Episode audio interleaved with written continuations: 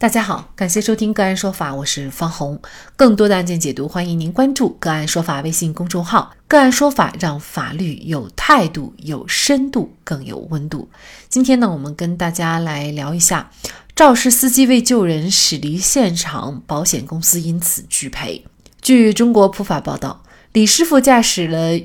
李师傅驾驶的一辆小型普通客车，把六十七岁的沈先生撞倒，沈先生因此受伤。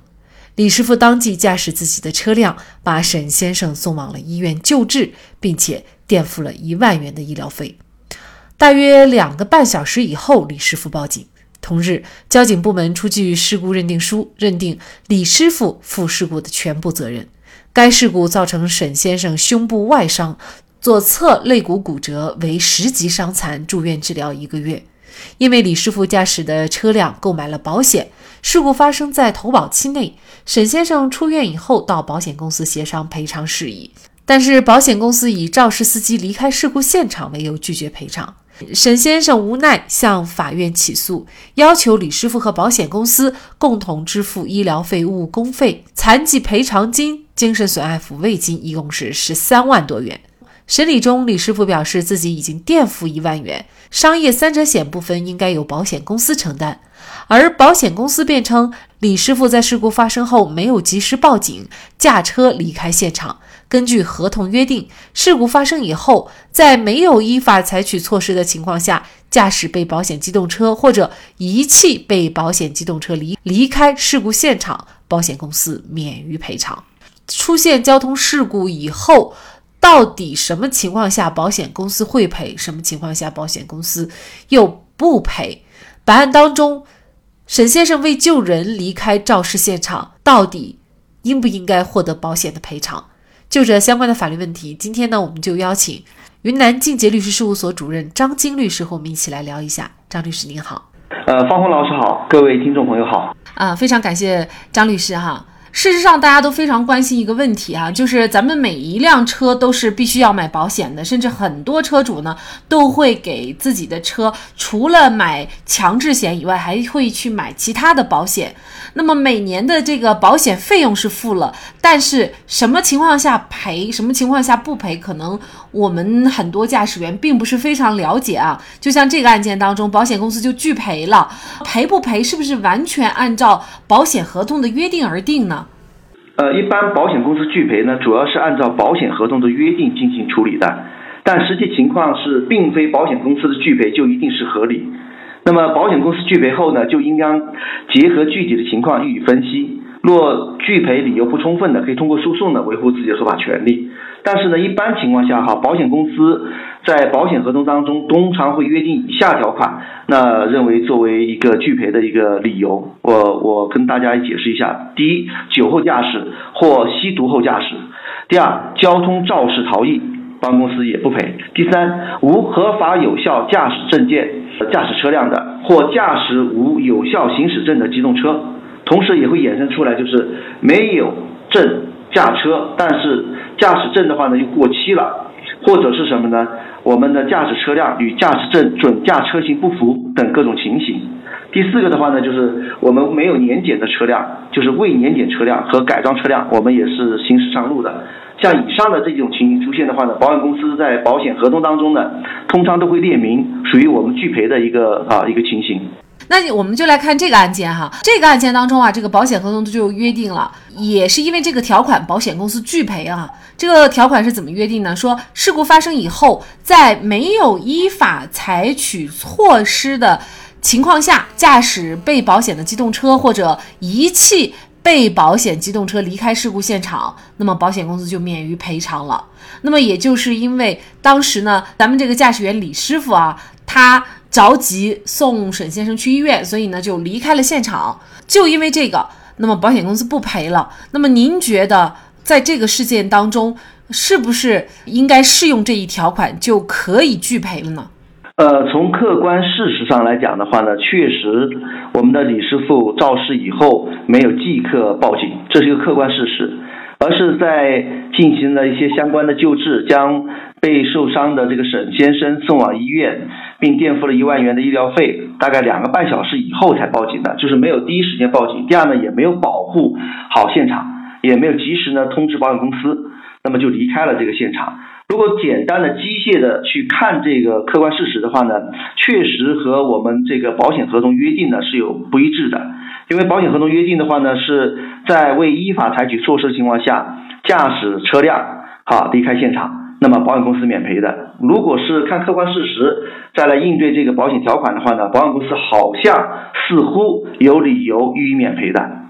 但是如果予以免赔的嘛，显然。对于李师傅来说，和急于发生事故以后以受伤人的这个健康和生命安全为重的这些人来说就很不公平。因为李师傅他完全是出于好心，先以救人为主。那如果我去救人了，你就不赔？那么法律是鼓励我们去救人呢，还是鼓励我们不救人呢？这是不是就是一个呃价值观判断的问题了？呃，实际上这个案例哈，我觉得应当还有这个李师傅做的不周延的地方。实际上，李师傅在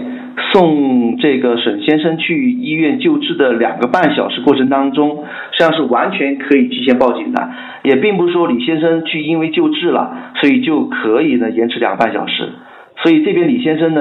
呃，就是李师傅吧，他作为肇事方也有做的不周延的地方。但是我们要搞清楚，他离开这个事故现场的主要原因是什么？他主要原因不是呃我们讲逃避责任啊，不是逃逸。而是为了什么呢？尽快救治啊受伤人员。我觉得他的内心的话呢，并不是说要逃避责任离开现场。从这点角度来讲，法院最后认定保险公司拒赔啊，这个被这个裁定无效的话，是有完全的这个事实依据和法律依据的。我觉得为什么最后会认定为无效呢？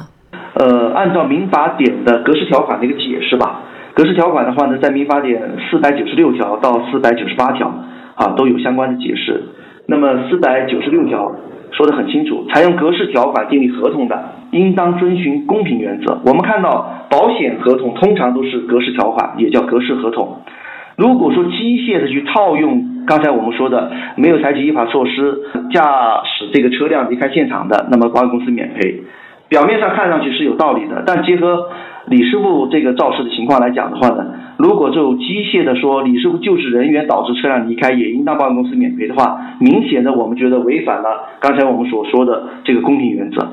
这是讲的第一点。第二点的话呢，按照民法典合同编四百九十八条对格式条款的一个说明说，对格式条款的理解发生争议的，应当按照通常理解予以解释。那么我们认为肇事司机。积极救助人员，恰恰是啊，他担负责任的这么一种表现啊，是公平正义的这么一种体现。所以我觉得话呢，如果机械套用说他离开现场，保险公司免赔的话，恰恰他就破坏了我们的一个公平原则。所以我觉得，当有两种不同的理解的时候，按照民法典啊合同编四百九十八条的这种对格式条款的解释的话呢，应当按照通常理解予以解释。所以的话呢，就应当支持、认可这个行为的它它的这种合理性和合法性。那这个案件呢，平湖法院呢审理是认为啊，这个肇事司机李师傅虽然没有及时的报警和通知保险公司，也没有能够很好的保护现场，但是呢，李师傅驶离现场是为了积极的救治伤者。那么凭现有的证据，还不能够得出李师傅是为了逃避法律追究而逃离事故现场的结论。如果肇事司机为了积极救治伤者而没有及时采取措施保护现场，因此被判决要承担更多的赔偿责任的话，对肇事司机是有失公平的，也可能会造成漠视他人生命和健康的社会导向。所以呢，法院是判决保险公司呢应当在保险范围内赔偿沈先生十二万元。应该说呢，呃，这样的一个判决。他是没有硬搬教条，或者仅仅就是适用两个人呃这个双方签订的保险条款来做的判决，而是从尊重生命、救人优先的这样的一个价值导向来灵活的将这个法律的原则适用到具体的个案的判决当中，值得我们去点赞的。是非常棒的。我觉得法律的话呢，它是有温度的，它不是机械的文字的或法条的一种体现。那么，我觉得法院的判决呢，最少体现了一个什么公平的一个原则。我觉得它传递的是尊重生命、救人优先的价值导向。这份判决的话是非常棒的一份判决书。这个事故发生了以后，其实呢，我们确实从这个案件呢，也建议大家可以先报警。那确实是非常非常紧急，连报警时间都没有。那你可以事后马上去报警。呃，是的，方红老师，实际上我还提一些建议哈。第一个，首先的话呢，就自己在驾驶当中的话呢，要承担一些驾驶责任。就是说自己的话呢，不要因为过失导致他人财产损失和生命和健康受损，这是我们第一个作为驾驶员应当尽的责任。第二个，一旦发生交通肇事以后的话呢，尽可能的在第一时间进行报警，就是我们尽可能的，如果说要离开现场，或者说无法保护现场情况下，尽可能的用手机拍照、手机摄像，尽可能回原事故现场的现状，这样对交警对事故认定的话呢，就非常好的一个一个证据的一个留存吧。应该说，在生命面前，我们别无他选。法律规定，人的生命高于一切，所以在面临选择的时候，毫无疑问，救人第一。为了救人而损害了相对较小的利益的时候，就不该担责或者减少责任。好，在这里再一次感谢云南静杰律师事务所主任张晶律师。